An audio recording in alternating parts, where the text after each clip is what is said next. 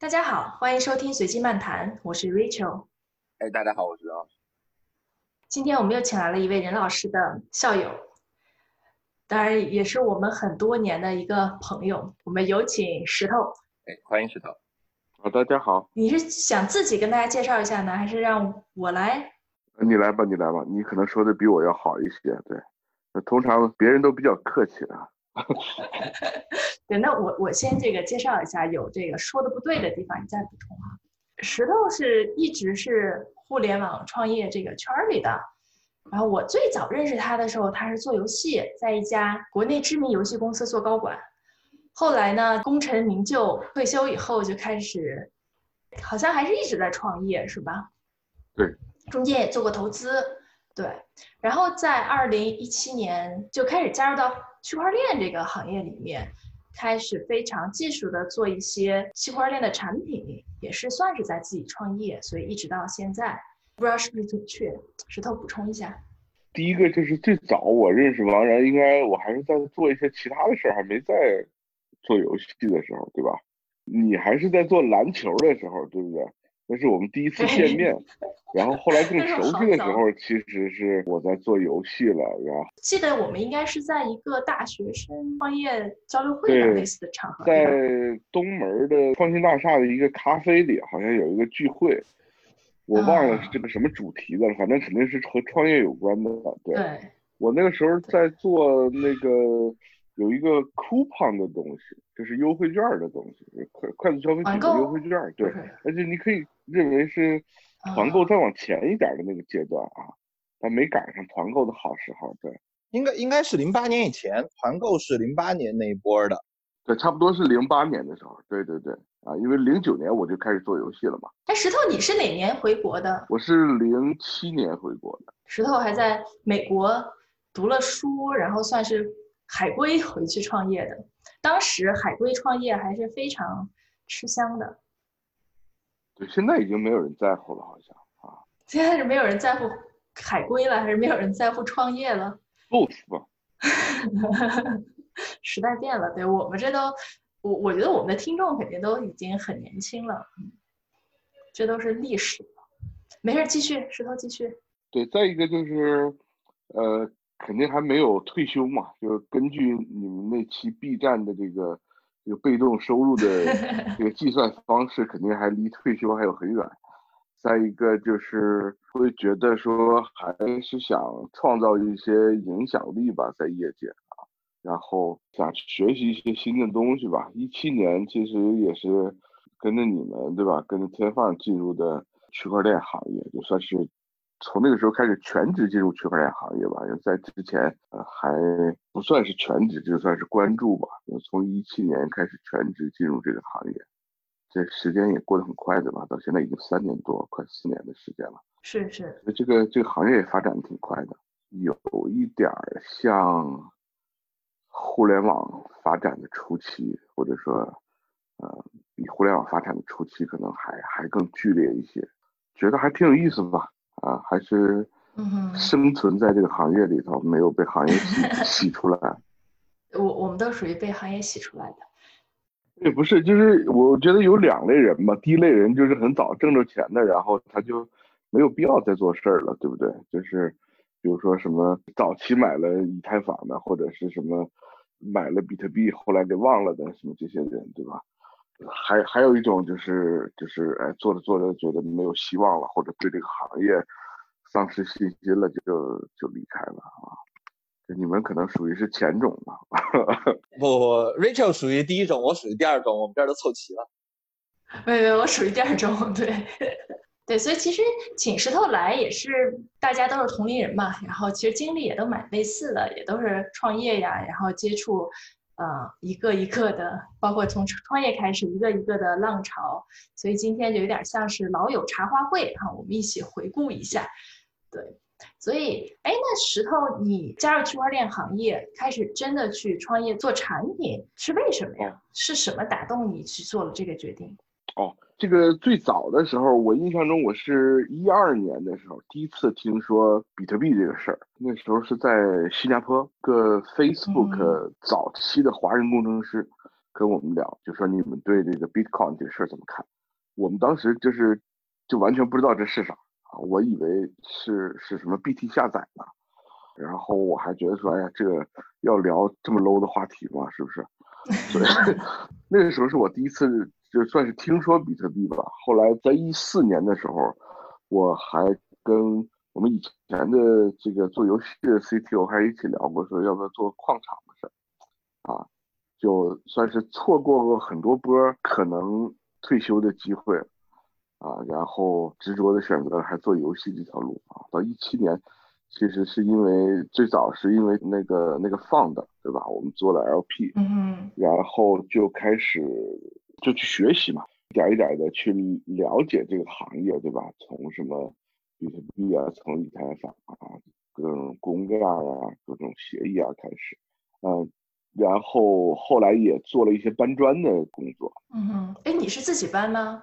我我就是自己搬，对我就是自己搬。就我从呃我我因为我有这个美国的 SSN 嘛，所以我就弄了一个那个 Coinbase 的账号。那个时候其实 Coinbase 是很便宜的，啊，Coinbase 量又大，国内的人没办法在 Coinbase 买币嘛，就就就在 Coinbase 买币，然后拿到货币或者 OK 上来呃来卖啊。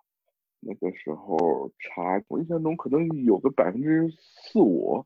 五六那样啊，差不多，就是就搬起来还是很有意义的啊。对，然后其实是从一八年的一月份吧，就是开始觉得说想要从做投资啊或者搬砖这些都比较边缘嘛，那进入到主流的这个区块链圈，其实就是做项目嘛。那我们就想说结合自己的这个以前在游戏上的这些优势，做一个这种区块链游戏哈，或者是。当时其实是想做切入像数字收藏品，从区块链游戏切入数字收藏品这样的一个一个方向嘛。那这个事儿现在非常火了，现在这个各个会上大家都在讲这个 NFT，NFT 啊，嗯，这个其实是我们一八年一月份的时候就开始做的这个事儿，这是切入区块链行业的开始吧。哎，任老师给我们介绍一下 NFT 吧，给我们的听众朋友。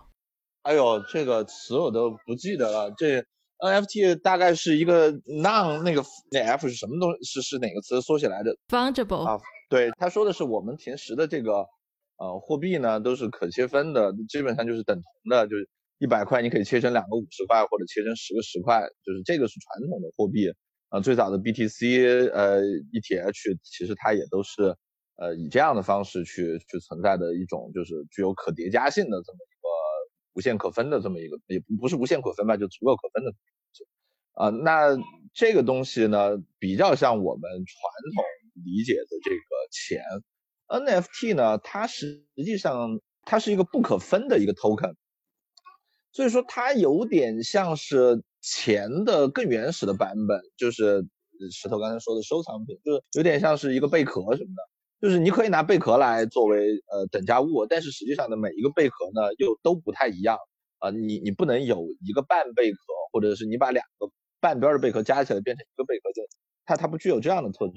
所以呃 NFT 这个概念呢，主要就是用来做各种数字收藏品。现在应该主要还都是在 ETH 的这个平台上实现，对吧？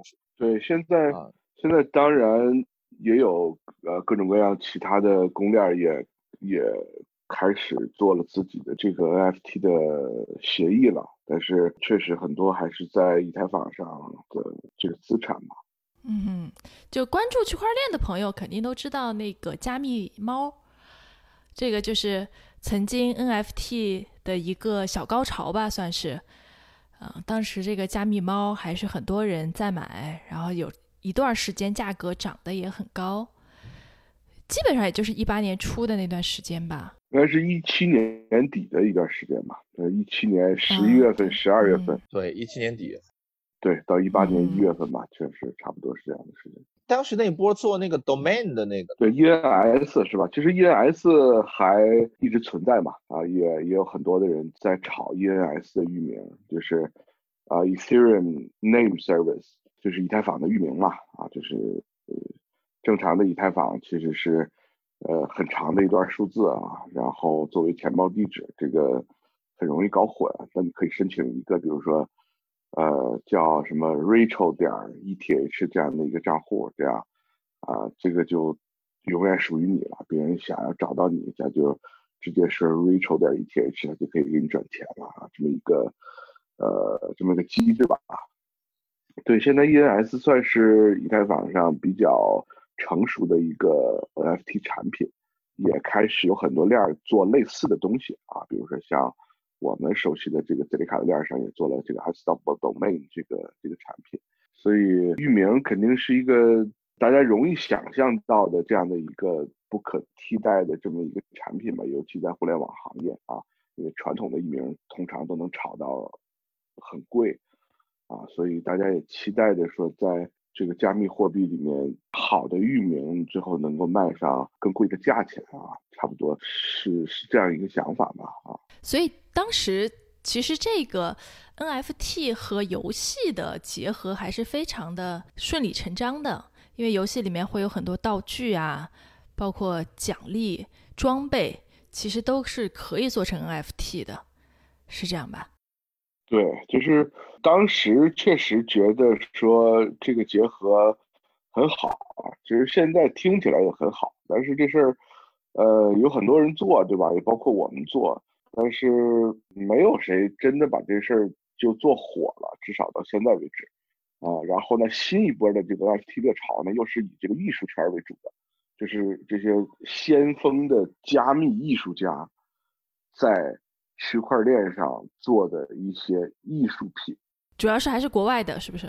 啊，其实国内的也有。那天我还在一个会上参与了一个拍卖啊，都是都是国内的艺术家，他们做的都是国内的艺术家，然后。现在国内的艺术家其实，首先这个艺术其实现在已经基本上没有国界了嘛，技术也基本上没有国界了。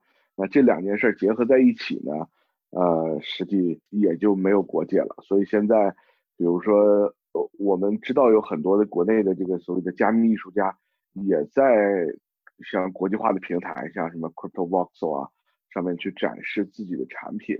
甚至我还看到有一些艺术家就是在线下，就比如说在什么。呃，这个这个商场里面去做一些这种 VR 的艺术展，啊，这种巡回类的艺术展，所以现在有很多的艺术家在在推广这个事儿吧，这个肯定是挺好的一个事儿啊，对。但是就这些艺术作品当然很很难看懂。哎，石石石头，就他这个艺术品是一个怎么样把它这个 token 化的呢？它是一个。呃，纯粹的就是一个数字的一个艺艺术品，还是说它其实呃是也是有一个实体东西的，但是呢，它里边可能有一个验证码，就类似于溯源这样的。这两种都有。它是哪一种？有一种呢，就是说纯线上的。那这线上的呢，它就等于说，首先它有个 token 对吧？它 token 对应它这个艺术品，然后呢，它这个艺术品展在一个线上的画廊里。比如说现在这个这个 Crypto Voxel 就是这个线上的画廊啊，那线上的画廊里面谁都可以看，对吧？谁都可以看，你也可以在上面摆个架，比如说像七九八，对吧？七九八虽然你你你去看这些画，但画有的画底下哎就摆个架，你愿意买就买了，是吧？所以啊，所以有很多现在这种线上的画廊，你可以把这个画放到上面，然后你放一个价钱，有人喜欢他就买了啊。然后呢，也有一种就是线上和线下结合的，就是说它线上有个 token。啊，那线下的这个画里头呢，放个 chip，啊，就放个芯片，啊，然后呢，这个这个这个跟防伪似的，你扫一下这个芯片啊，它就对应到这个 token，这个 token 你可以啊转给谁谁谁，如果你有私钥的话，啊，所以线上线下这两种形式现在都有。我的感觉就是说，线下的这种形式更多的其实是一种对传统的这种这种融合吧，因为大家觉得说我花钱买这么个东西。我还是得有个玩意儿在家摆着，是不是？就我不能说，哎，为这个东西买一个电视，然后天天在这循环播放这个东西，对吧？所以，呃，但那那天那个那个那个拍品里头有一个东西很有意思，它就是它其实就是一个摆一个电视，然后在循环播放那个艺术品。那这个艺术品呢，在吸收所有人的声音，就是就是你的声音传递进去之后呢，它就它就会呈现不一样的这种。呃，这个这个这个形态，哎，它就是一路吸收你这些人的声音之后，它就变成了一个很有 unique 的一个东西，啊，那这东西也没法复制，这是一个，哎，这个是一个艺术品啊，对，呃，所以这些 idea 还是挺有意思啊。另另一个我想到的问题是这个，就是说他的这些东西，呃，我最近一段时间也在做一些跟相关的事情，我有一个特别明显的感觉，就是我们以前说的艺术，或者说那种比较老的能流传下来的艺术呢，事实上都是那种独一份儿的东西，对吧？就是蒙娜丽莎的这个画，可能呢也也也就是一幅，然后呢这个谁谁谁的这个字呢，可能流传下来也就是呃一个孤本。那么，嗯，但是最近这几年呢，它这种新潮流的这个艺术呢，它更多的就变得有点呃量产的那个意思了。就有好大一批艺术家，他们实际上既做这种呃只有一份儿的艺术品，他也做那种比如说呃一套有十个的限量版，对，或者是说他可能做那种批量更大的几千个、几万个的这这这这种东西，呃，那所以我就想是说。因为数字化的东西嘛，它几乎一定是一个特别容易复制的，所以你现在见到的这一类的，它大部分是这种独一份儿的居多呢，还是说这种限量的，比如说限量五五百份或者限量五十份的这种居多？呃，我们现在看到的都有，就是每一个介绍它会有一个，比如说这个艺术品叫什么名，然后他的作家是谁，啊，然后还有一个很重要就是它的版数，对，就是。就你刚才说的，它是独一份的，对吧？它还是有五版、有十版，通常可能没有什么五百版那么多，大概就是我见过比较多的就是什么二十版。但它这个名字上会有一个，比如说它叫什么 A、B、C，然后它后面有一个一个数，就是表示它是第几版啊。比如说它是 A、B、C 什么十五，就表示说它是二十版当中的第十五版啊。那我我是。觉得呃这种单版的东西肯定更容易理解，对吧？但是多版的呢，呃，第一个它也是限量，就是它可以让更多的人去拿到这个东西。第二个呢，就是其实我们的经验就是说，这些玩家或者叫炒家，他们会创建自己的规则。因为我们之前也发这种 NFT 的多版的 NFT，然后玩家就因为它长得都一样，你知道吧？它唯一不一样的就是后面那个数。那玩家就开始炒这个这个后面这个数，比如说 QQ 号啊，就 QQ 号，对对对对，就比如说我们当时发的是九百九十九，对吧？九百九十九版，那那就是炒什么八八八六六六，然后五二零，啊，就这种就会比其他的就要贵很多很多倍啊，因为其他的东西都一样，但是就是数不一样，所以他们其实会创建自己的规则，你知道吧？然后再一个呢，就是说。这个东西，因为这个所有的东西都在链上去记载，所以呢，每件东西因为它的曾经的收藏者的不同，就会创造价值的不同，对吧？比如说，哎，我特别有名，我收藏了一个东西，我卖给人远了，哎，这东西就特别值钱，对吧？但是同样的东西，这个王然也买了，对吧？那他没有我有名，那他收藏这东西就不值钱，因为因为这东西就像这个什么《清明上河图》似的，对吧？这个张择端画完了说。哎，徽宗小印，对吧？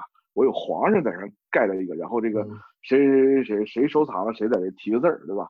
那它流传下来，第一个，呃，这些人流传下来，它它是一个起到一个验真的这么一个，呃，这么个作用，对吧？就我是一个大家，我收的不会是假的。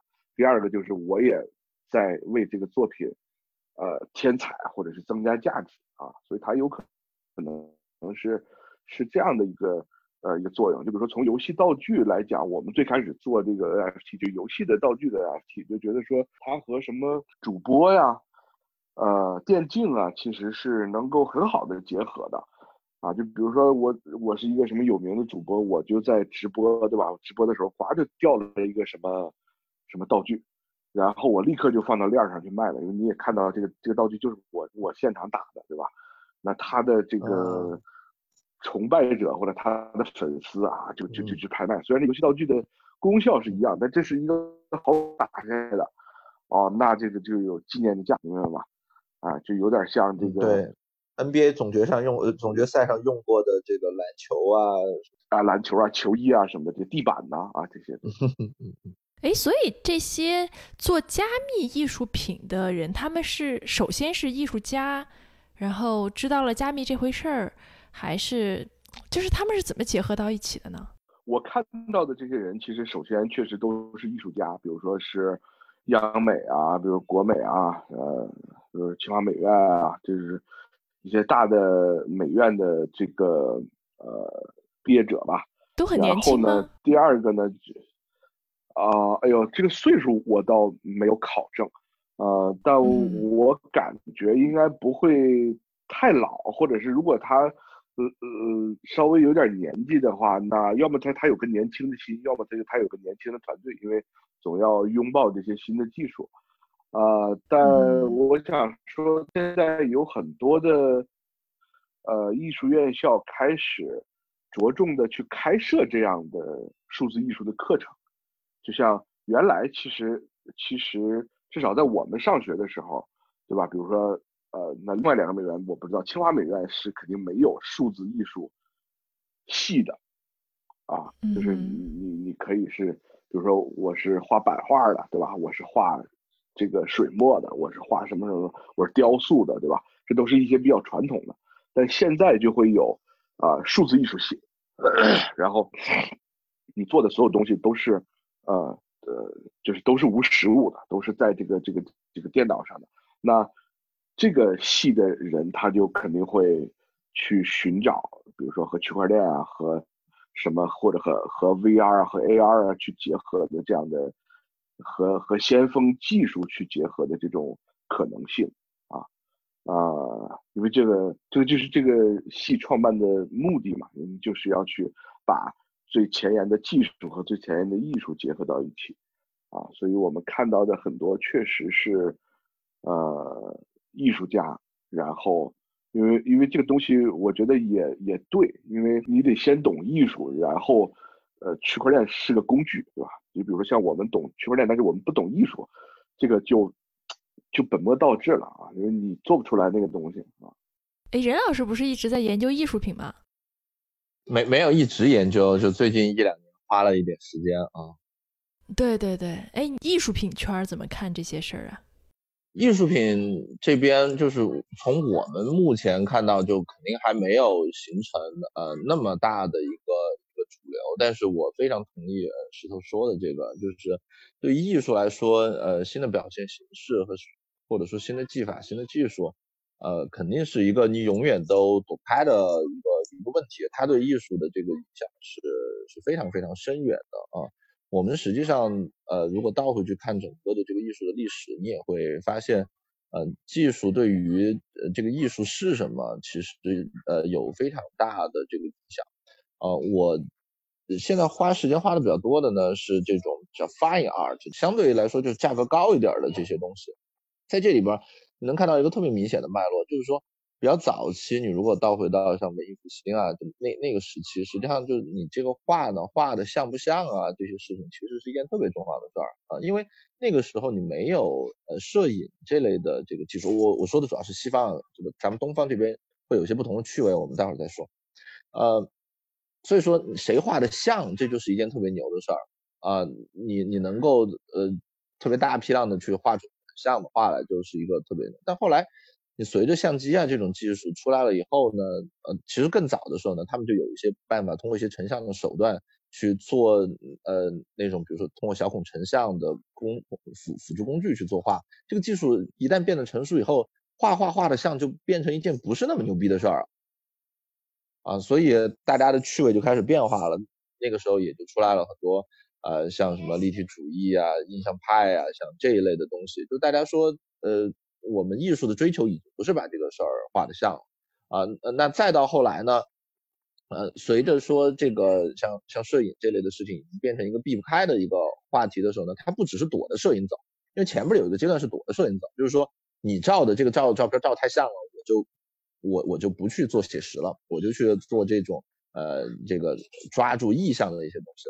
但后来他又倒着倒着开始开始去拥抱或者是去吸纳这个新的技术，比如说比较典型的是这个呃最近一些年有一个呃拍卖价格特别高的一个艺术家，他是个美国艺术家叫安迪沃霍。这个哥们儿呢，他其实主要做的事情就是去找一些那个嗯胶片，然后呢自己去做一些处理，把它洗出来，有点像咱们现在弄的。就是弄一个照片，然后去 PS 好多，那个 PS 了以后呢，贴好多份贴在那儿。他有非常多很有名很有名的作品，比如说照肯尼迪的，照这个呃呃梦露玛丽莲，嗯对，照照照梦露了，呃，所以呃你你就可以看到是说它又是一个呃更新的一个。那最近这些年的这个呃艺术呢，又有一些这个变化，呃，比如说就是我我刚才提到的，就是嗯，它有有好多呢，它也不完全是去追求那种独一份儿的东西。啊，他会他会从独一份儿的东西到量产的潮玩之之间呢，他他他他全都做，他也会有一些那种大的作品，可能一共就一两个，或者是摆在哪个地方，呃，就永久性的一个设施。但是呢，他也做那种可能几十块钱一个你就能买的盒，啊，就是所以整个的这个艺术，它它被技术的这些影响还是还是蛮大的，呃呃。数字化这件事儿，我觉得是一个躲不开的一个一个话题。呃，数字货币当然是其中的一个一一个分类呃，但是数字化这件事儿是躲不开的。呃，像比如说那个刚才石头说到的，他运用一些这个影音的一些手段，而且他这个影音的手段，他已经不再像以前一样是一个是一个单向的了啊，就是他播放一些东西给你看。呃，像比如说石头说的那个。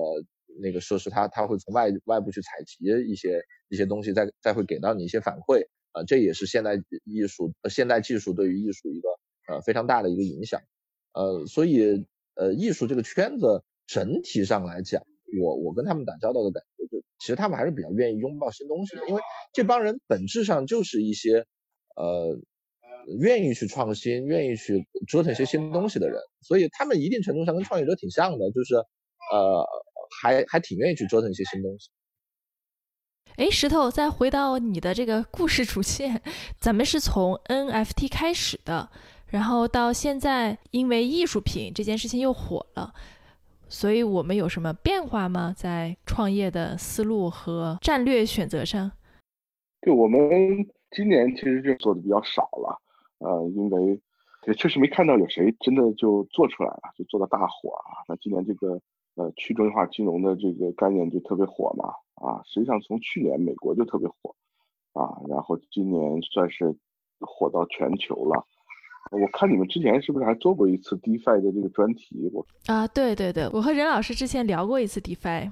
啊，就没有嘉宾是吧？对对对，上次是我们俩干聊。对，所以今天是终于请到了嘉宾，可以继续。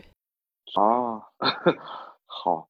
对，我们就算是被迫的转型吧，就转型到了这个 DeFi 的这个赛道。就之前在做区块链游戏的时候，也做了一些这种类似的尝试。嗯哼，哦，这个事儿很有意思。再加上说这个事儿能够感觉到它更吸引用户，其实就是金钱效应嘛，就是这个事儿能能让更多人呃很快的去看到钱。啊，所以我们也在这儿又走进了一步，啊，去做了这个纯粹的 DeFi 的尝试啊。嗯，对，所以刚石头补充了一下自己的这条故事线哈，然后基本上我们也看到说，从一七年可能加入这个行业到现在三年的时间内，嗯，整个区块链行业的变化其实还是蛮多的。嗯，也有很多的起起伏伏，有高潮，有低谷，有每一个话题，其实是非常热闹的。包括刚刚说到 DeFi，我不知道石头你怎么判断现在 DeFi 的形势？是有人说已经凉了，对吧？因为九月份的时候有一波暴跌。嗯，你一会儿可以判断一下。但我想说的是，其实每一次都让大家觉得说区块链好像要沉了，好像真的找到了应用场景。对吧？其实从其实从最开始一七年的时候，大家看到加密猫，啊，看到去中心化交易所，就觉得哎，这就是很好的应用场景，然后很多人就投入进来开始做。后来发现，就都都凉了。后来又有 DeFi，对吧？从去年开始一直火到今年的，呃，DeFi 其实很多人说是出圈了，因为。我我离圈还挺近的，我也不能好不能判断哈，但我的确知道我好多其他创业的朋友，就晚上都开始在家里这个种田 挖矿 去去，对对，所以呃，可能真的是有一点出圈的效应吧。刚才石头又说了加密艺术品，给我的感觉哈，好像加密艺术品离出圈更近一点，对，它至少是另一波人，对吧？就是嗯艺术家这一波人，然后加入到了区块链的这个行列当中来。然后其实也经历了不少波了。石头，你现在怎么看这件事情啊？呃，我觉得就是呃，首先嗯两两件事，第一个就是说，呃，这个新的事物，不管它是好的还是不好的，在一开始，呃，这个 boom 的时候，一定还是有泡沫的，啊，就是这个泡沫在早期的这个泡沫其实未必是坏事，而是说它很快的，呃。聚拢了一些眼球、一些关注度，然后能让这个行业或者这个方向被人注意到，然后才有机会说，呃，很快的再发展起来，啊。但第二个呢，就是说，呃，我们可能要看的更多的是把这个泡沫扎破之后，它还能不能再起来，啊，就是。呃，我我们其实讲的是这个，就是从经济学角度上来讲，对吧？就说一个一个资产或者是呃，就叫一个资产吧，它是是不是一个呃一个郁金香泡沫，对吧？那这个判断就是说它的后面的高峰是不是能比前面再高，对吧？这个郁金香泡沫其实就是个 fat，就是就是一个尖儿，然后下来就没有了，对吧？那我们为什么说比特币它不是一个郁金香泡沫？因为比特币这些年就这十一年来，每一个后高都比前高要高。就是虽然它中间有谷底，对吧？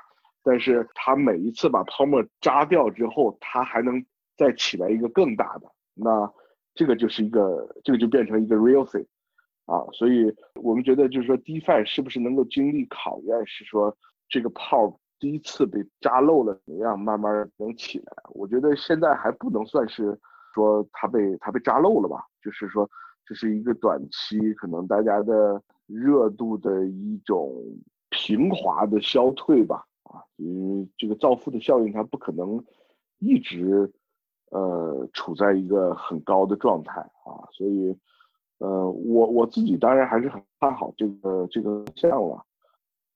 因为它让很多的，比如说传统的做金融的人进到这个行业里头，或者说传统的呃其他的一些不做区块链的人开始关注这个区块链这个行业，呃，我觉得这这两点其实它确实都做到了。我觉得是不是能够反过来对传统行业去产生一些影响？区块链的这些技术现在很多没有对传统行业产生。实质性的影响，或者说这些实质性的影响的产品没出来，对吧？大家都是想象说，哎，这个区块链可能对什么溯源啊、对防伪啊、对这个这个啊这些东西，对吧？啊，会有很多的作用啊。但是真正把这个东西落地的还不是特别多啊，所以我觉得这是造成现在所谓的区块链圈或者币圈跟传统互联网圈现在是一个完全的呃不重叠的状态。就是你们在谈论完全不同的两件事儿，啊，区块链圈聊的事儿，传统互联网圈是完全看不懂的。那我现在也基本上完全不看传统互联网圈的这些这个新闻或者是这这些东西啊。那石涛，我就是因为你你也说到就是币圈的这些应用嘛，这么些年我们也看了这么多应用，嗯，起起伏伏的。嗯，确实也像你说的，就是到目前没有哪一个真的是让大家觉得有特别大的一个背后的一个经济的支撑啊，因为你你你你没有这个支撑的话，你你你可以涨得很猛，但是总就会让大家担心说它它什么时候会跌下来，或者说它是？但这个事情呢，我有一个感觉是觉得这事儿啊，可能不一定是。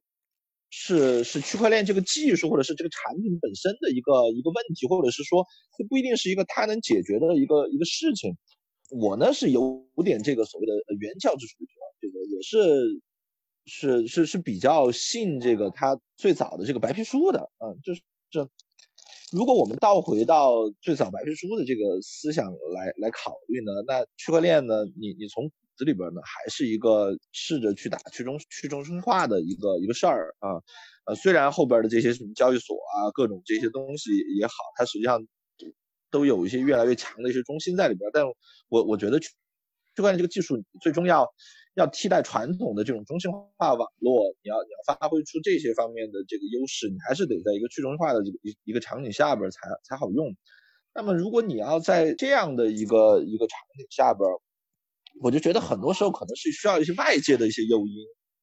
说的再直白一点，就是当你现在这些中心化的这些体系工作的比较好啊，或者是说呃大家还有一些可靠的强中心可以去信任的时候呢，你去做去中心化这事儿呢，就有点吃力不讨好啊。比如说我们去做溯源，或者是做做产权登登记也好，我本来可以找一个呃中心的一个机构，比如说类似于像呃我们做。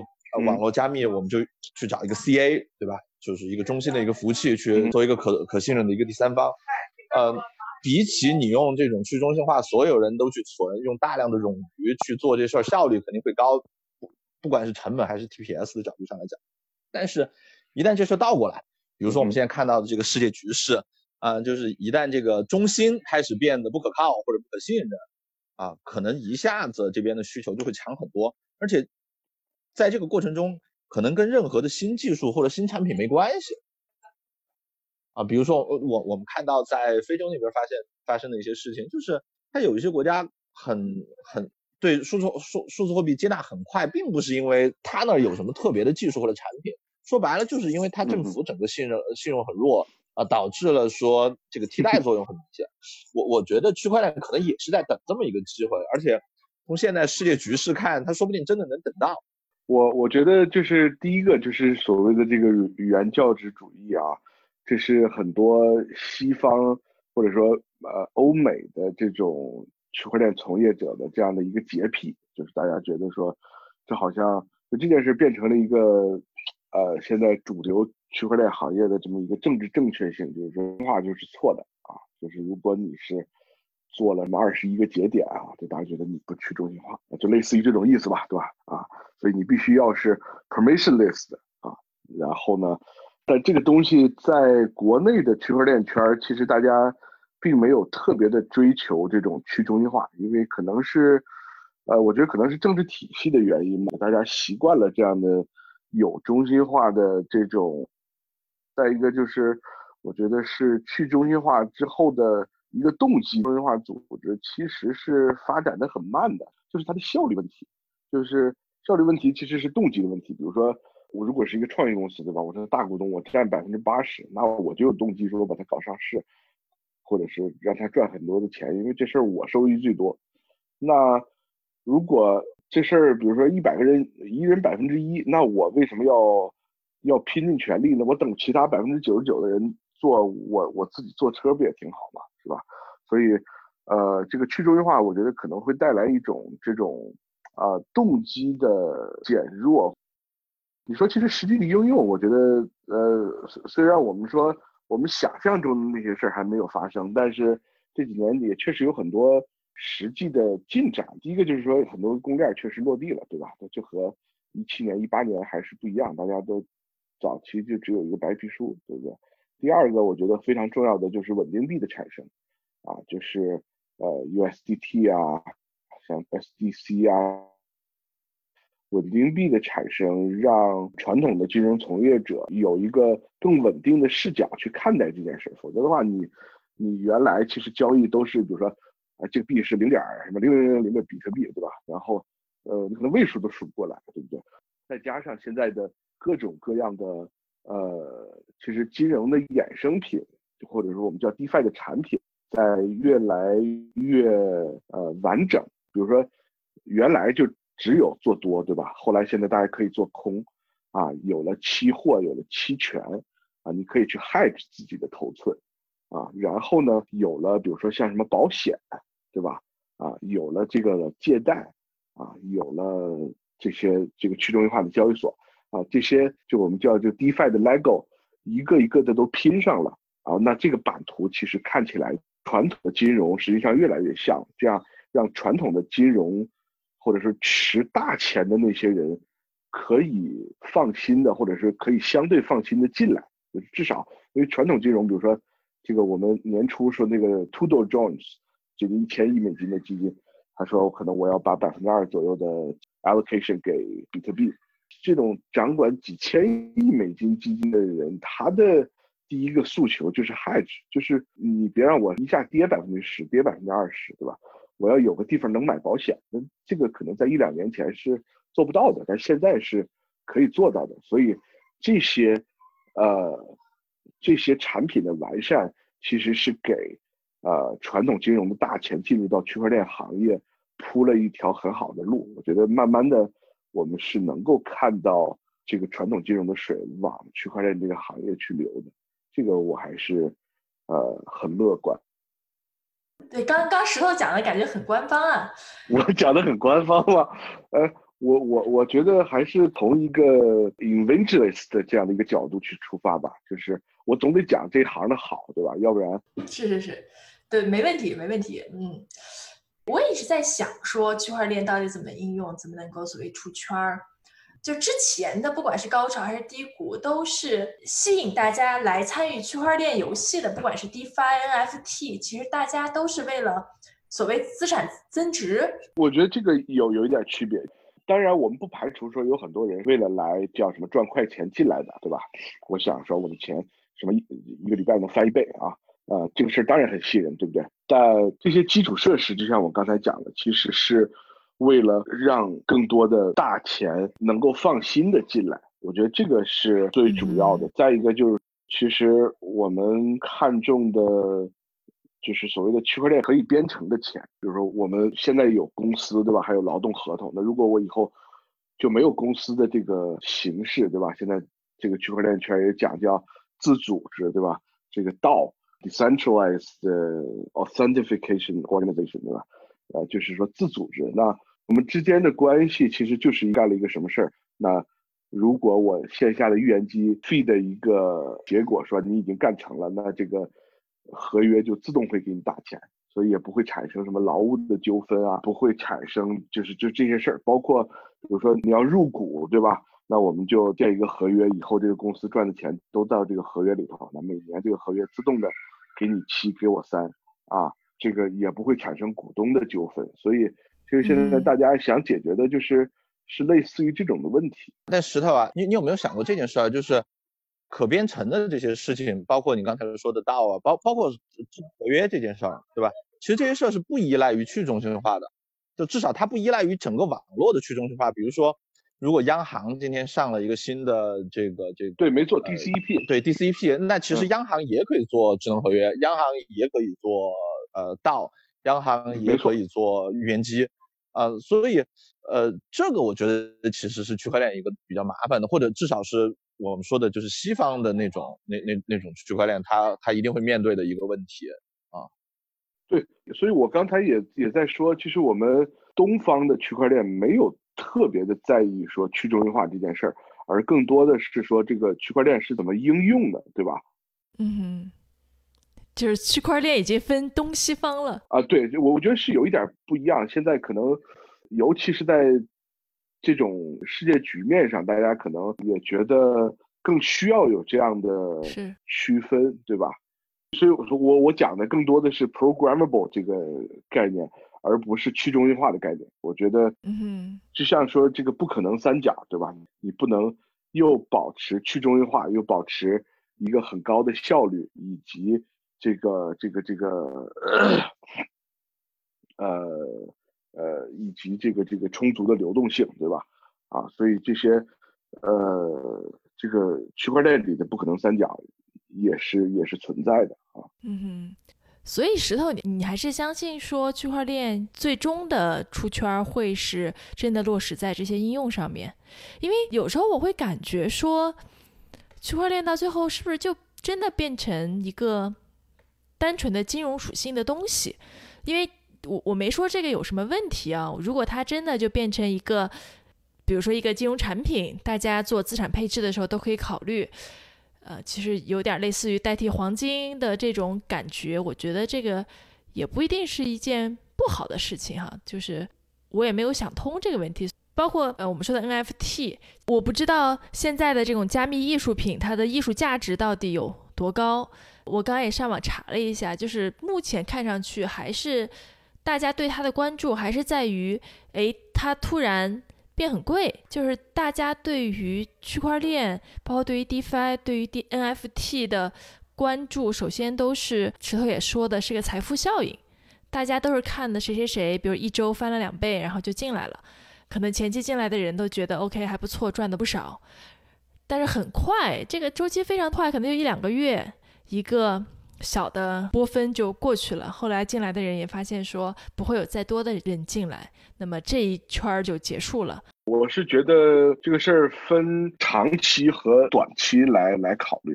我们总说我们总会低估长期的变化，然后高估短期的变化嘛。其实这个产业还是要从时间去衡量它。你说最早的互联网就只是美国穷，对吧？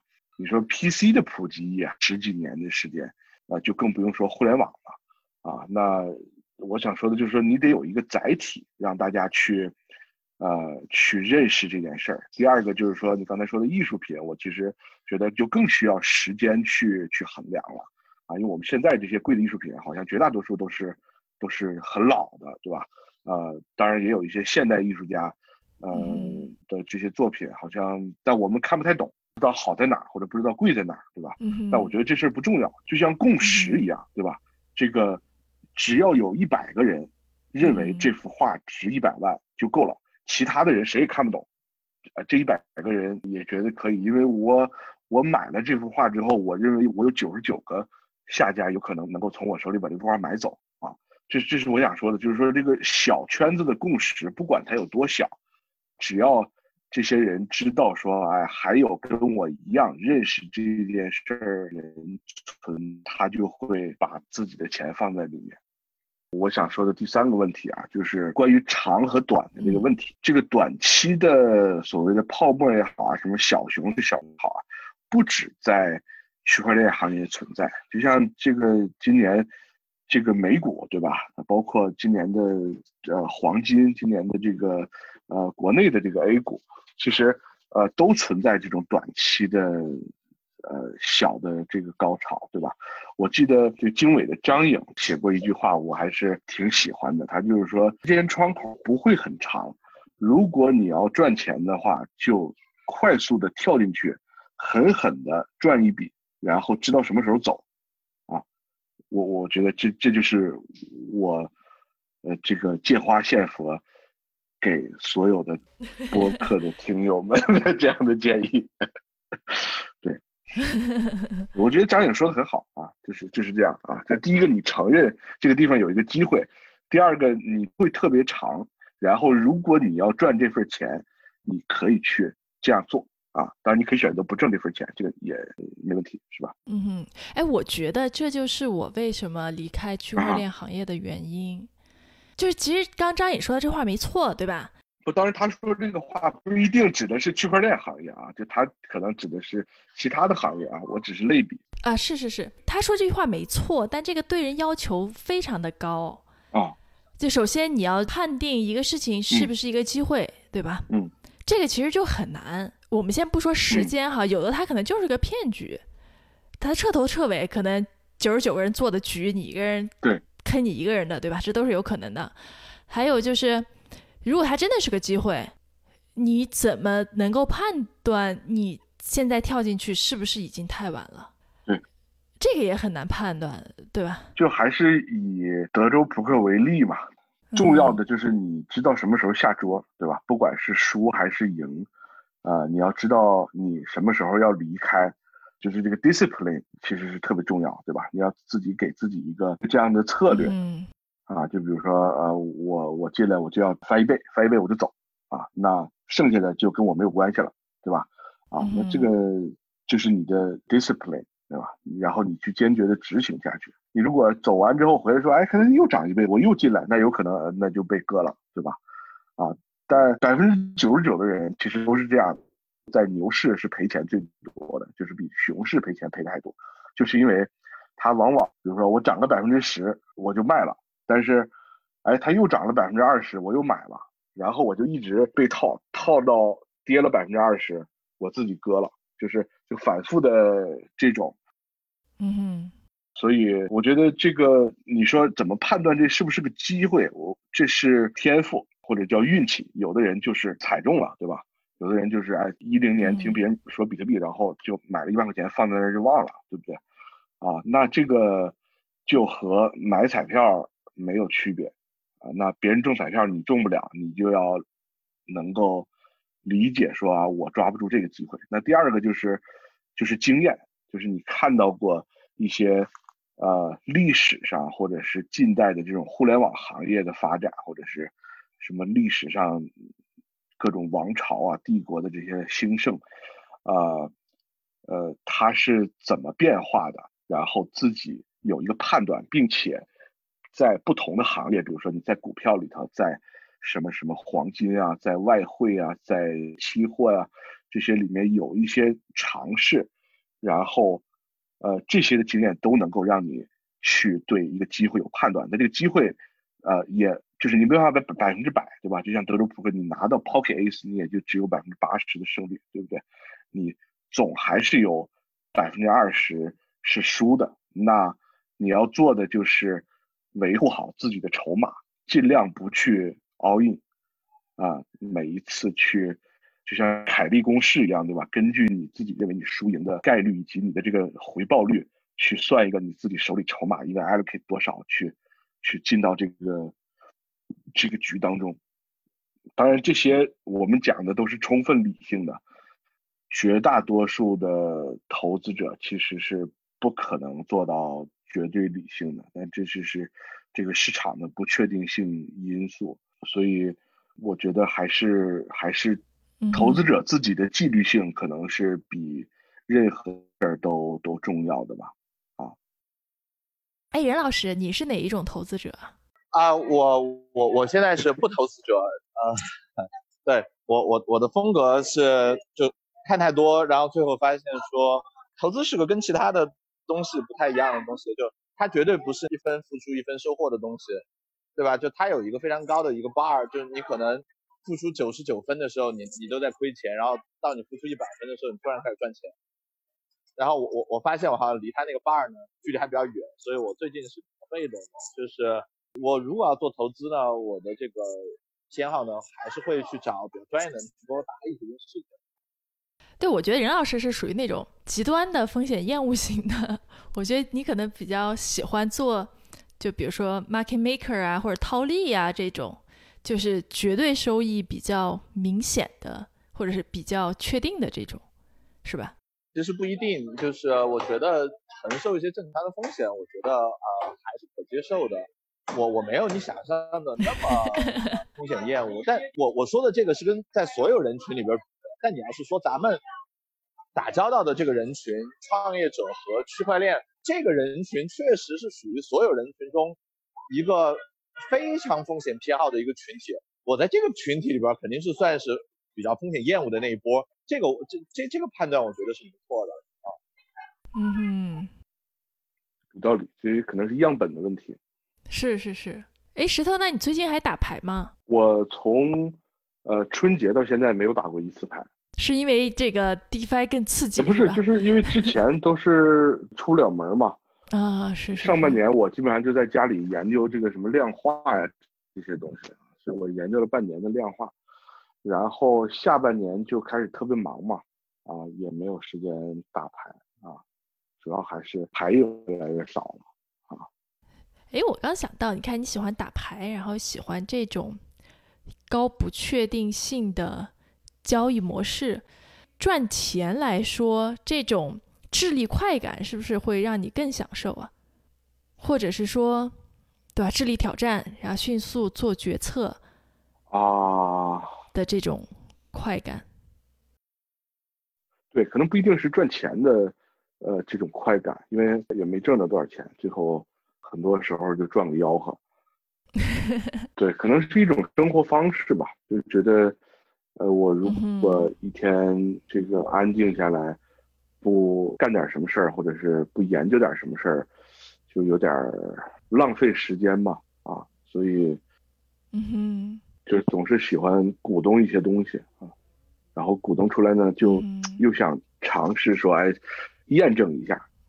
就是想验证一下自己的想法，然后嗯这条路就越走越深啊。哎，任老师是不是也有这样的倾向？我完全没有，我特别仔细的考虑过这件事。就是我我举两个例子，就是说，如果你玩一个游戏，第一个游戏呢是你你每次呢你花一百块钱，你最后都拿回来一百零一块钱；第二个游戏呢是是你能拿回来一块钱，另外一次呢你能拿回来二百零一块钱。我是那种绝对会选第一个的，就是我其实像打牌啊、买彩票啊这种事情，或或者是买股票，我在这个里边的主要的乐趣主要是想赚钱。如果我意识到我赚不到钱，比如说打牌，我我我是个成都人，你知道的。但因为我意识到我打牌是赚不到钱的，所以我就 对这件事一点兴趣都没有。我并不会觉得就是这是一个娱乐方式，就这这个我我从这里边得到的娱乐其实蛮少。对我，我觉得我好像也是属于，就是我要赚钱的，就赚到钱是会给我很大的快感。包括我打牌也是，我觉得我之前一直喜欢打牌，是因为总能赚到钱。哦，真的啊，你打牌一直是赚钱的是吗？这一期节目以后就没有牌友。不是我，我已经不打了。就真的，就当时在那些俱乐部啊什么打牌赚不少钱呢，我成绩很好的。哦，对对对对对，他他主要是和那些那些不认识的人打牌的诚意很好啊，对我我赚那些认识钱人打牌的意思嘛的成绩 就是 不是不是有那么好，对。呃，我是觉得就这是两种，对吧？后来我我认为这个牌局就分两种，就你和陌生人打牌的时候，当然是以赚钱为最高的乐趣，对不对？但是和朋友打嗯牌的时候，有的时候呢，输了钱我也很开心，就是啊，对我觉，得这是维护这个牌局更长期发展的 这样的一个财富再平衡的一个过程。就从打牌上来看，我可以看出来石头是非常享受大家一起打牌的这个过程的。嗯对，那那这个可能我有点区别。对我，我觉得有的时候我在那些部啊，就是哎花花一点钱，然后玩一天，我也觉得挺开心的。就最后可能啥也没赢着，就 bubble 了。我觉得，哎，嗯我玩了一天，你你去看个电影啊，吃个爆米花什么的，或者唱歌，一天也可能花花了几百块钱。然后你这一天，哎，做了一个智力运动，然后哎有 有有一些起起伏伏啊，我也挺享受这个过程啊。就是就是，如果是要 要杀时间的话，我也觉得挺有意思。嗯哼，我有的时候就会会这么干啊。所以你真的是很适合这种，比如当个牌手啊，或者是当个 trader 交易员这样的感觉的。我后来就淡出了嘛，就牌也不打了。对，就比如说我要是打一天，然后好几个小时，最后什么也没赚到，我会觉得自己特亏，我我会觉得说你就会很失望。对，然后我会觉得啊、我那么辛苦在那儿做那么哦长时间，然后脖子疼、腰疼，然后最后也什么都没赚到，然后我就会觉得不开心。那那只能说明你其实不是真的喜欢这个游戏，嗯，对不对是是是，就好像说，呃，大家这个玩 Xbox 对吧？就玩了一天，哗哗哗，然后也没有跟谁赌什么东西，也没有赚钱，大家觉得哎这一天过得很开心，对不对？嗯那其实对我来说，扑克就跟玩游戏其实差不多啊。我只要玩了一天，哎，我没亏钱，这是也挺好的，因为我白打了一天，哎，然后还吃吃喝喝的。关于这个是有非常大的区别的，石头，我我我问你一个问题啊，如果有一个牌局，你知道今天不赌钱，你去吗？呃，不赌钱，我可能不会去。原因呢，就是说不一定是说我觉得我不会赢钱，因为比如说我我我可以这么跟你讲啊，就是因为呃，可不可以播？反正我们打的一个是一个 level，如果是呃打我们十分之一这样这样钱的 level，我还是会去的。但如果不赌钱，我可能不会去。或者说，如果打十分之一的 level，我认为这些人不会把这个游戏特别严肃的看待，我就不会去。就是像，就就像比如说什么 QQ QQ 德州扑克对吧？那个上来说大家就盲 all in 嘛，或者是什么那种什么强制 all in 这种局，这种局我就不会去参加。我会，我更希望说，在这个桌上的所有都把这个游戏当做很严肃的一件事儿去看待。我我是很不喜欢说别人不尊重这个游戏，比如说我们经常能在什么俱乐部里头看到别人说，哎，咱俩盲奥运嘛，盲奥运十把，对吧？然后这个那那那这个桌上其他的人其实就是被不尊重了啊！我觉得这样的行为我是很讨厌的。就是我觉得扑克对我来说是一种是一种体育运动，它和什么篮球啊、什么足球没什么区别，它是一种的脑力的运动。但如果别人不尊重这个运动，我是会不开心的。所以为什么我们说，呃，宁愿去跟别人，呃，有一些输赢，就是我们希望大家都把这个事儿很 serious 的的对待啊，而不是就是说，啊，这个这个，呃，就就瞎搞，这样我就觉得没有乐趣了。就那这样，如果大家熟的话，那就别打牌，就就去吃火锅就好了，对不对？哎，谢谢，我们回到我们的这个节目，我们的话题上面来哈。我我还有个问题哈，叫你现在怎么看创业和财富增长啊？我仍然还是很很支持创业的吧。我觉得创业是最好的财富增长的这么一个途径吧。好像没看到其他的途径能够有这么好的财富增长，尤其是就是。就是零成本嘛，因为你其他的好像没有什么有机会零成本的这种这种财富增长，对吧？我们看到现在有越来越多的这种节目，就是美国不也有一个节目，就是一个什么亿万富翁，然后要在一百天赚什么一百万美金这种，然后抖音上就开始有人很多效仿啊，什么一百天赚一百万人民币啊，就这些其实无一例外都是都是去创业的，就没有人说哎呀。我拿什么一千块钱，然后你看我投资一一一百天能能挣一百万的，这个好像没有人直播干这个事儿。再一个就是创业确实很很创造价值吧，就是它的价值在于，就是第一个你在做事儿嘛，第二个你创造工作岗位，第三个就是你能通过你的这个企业，不管是成还是败，影响。你企业当中参与的其他的年轻人，这些人有可能因为，呃，吸收了你的经验，或者是汲取了你的教训，最后变成在你肩膀上更强的那个人啊！我觉得这个都是特别有意义的啊！就是在在这个三十岁之后，我觉得成人这件事好像特别的有意义啊！挺好，挺好，还给我们上了个价值，我觉得说的特别好。个人判断哈，我觉得中国。可能之后十年又会重新到达一个创业的黄金时代吧，不管是贸易战也好啊，还有科技的进步进步也好，其实留下了很多空白，可以给年轻人机会做一些创新的事情，不一样的事情。那我们今天就到这儿，还有没有什么两位老师想说的？我是觉得创业其实从这个上世纪改革开放以来，可能一直都会是一个。一个热热度，它不会，我觉得它不会停留，啊，这种国际局势呢，会让很多已经在海外的，不管是在创业的还是嗯，就是没有创业的人回来选择创业机会，这可能是给国内的这种创业环境带来的更大的机遇。啊，包括国内的投资环境带来更大的机遇，我觉得这个是在短期之内肯定是在人才的方向上肯定是看好的。那行，再次感谢石头做客我们的节目。今天聊的比较散哈，因为我们主要也就是老朋友互相叙叙旧。对，如果你最后就剪成一个二十分钟的 podcast，我一定会骂人的。不会，不会，不会，我们不会浪费的。不会，不会，不会啊！我们通常剪的很少，一般都是不能播的才剪。好，好，我已经尽量说一些能播的了啊。那感谢大家收听，我们下回见，拜拜。拜拜。哎，谢谢石头，大家拜拜。